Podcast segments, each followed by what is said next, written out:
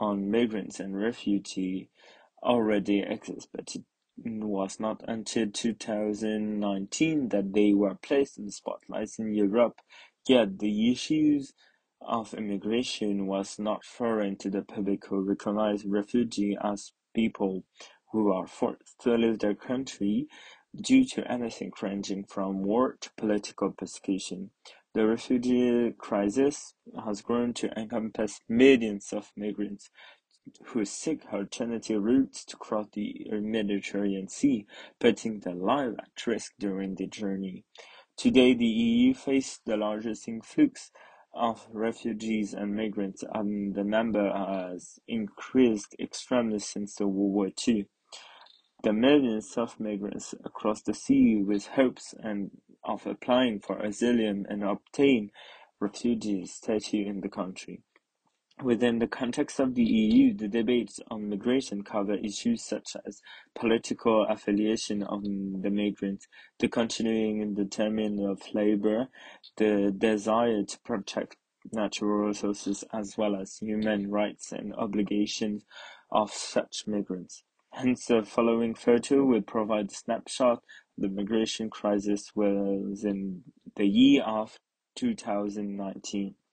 On the second of December two thousand nineteen, the image of Syrian kids whose body was washed on the Turkish beach went viral on mass media and raised concerns throughout the world. Kurdi's, who was three years old, image represented certain aesthetic and iconic qualities that shaped the real migration crisis.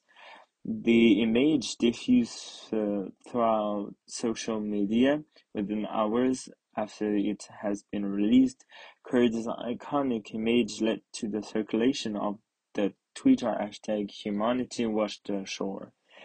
Along with usage of the hashtag was also the usage of the word shame, which was repeatedly written three times to show emphasis. The photograph became the symbol of hopelessness of the migration crisis. The Guardian stated how where there was now a 900 million pounds program in place to provide camp for Syrian refugees. Then they denounced many other camps, camps around the world, especially in the Middle East. Hence, we can say that photographs become political when they are symbolizes. Alan Kurdi photograph represents the influence that a visual presentation of refugee death can have on public opinion and political will. And these images sparked research interest in the emotional impact of a photo.